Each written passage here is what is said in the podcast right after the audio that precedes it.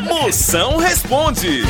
Pessoal, deixa eu te fazer uma pergunta. O que fazer quando você deixa o carro parado no estacionamento e você volta e o carro tá com uma batida atrás? Do... O que, que a gente faz nessas horas, Moção? Me ajuda aí, cara. Mago, se a batida foi na traseira, isso não é uma batida não, isso foi uma sarrada.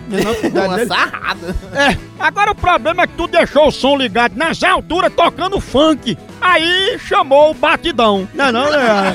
Agora, bem, ainda bem que a batida foi na traseira do carro e não na sua. Senão, uma hora dessa, tu ia ter que levar tua hemorroida pro martelinho de ouro.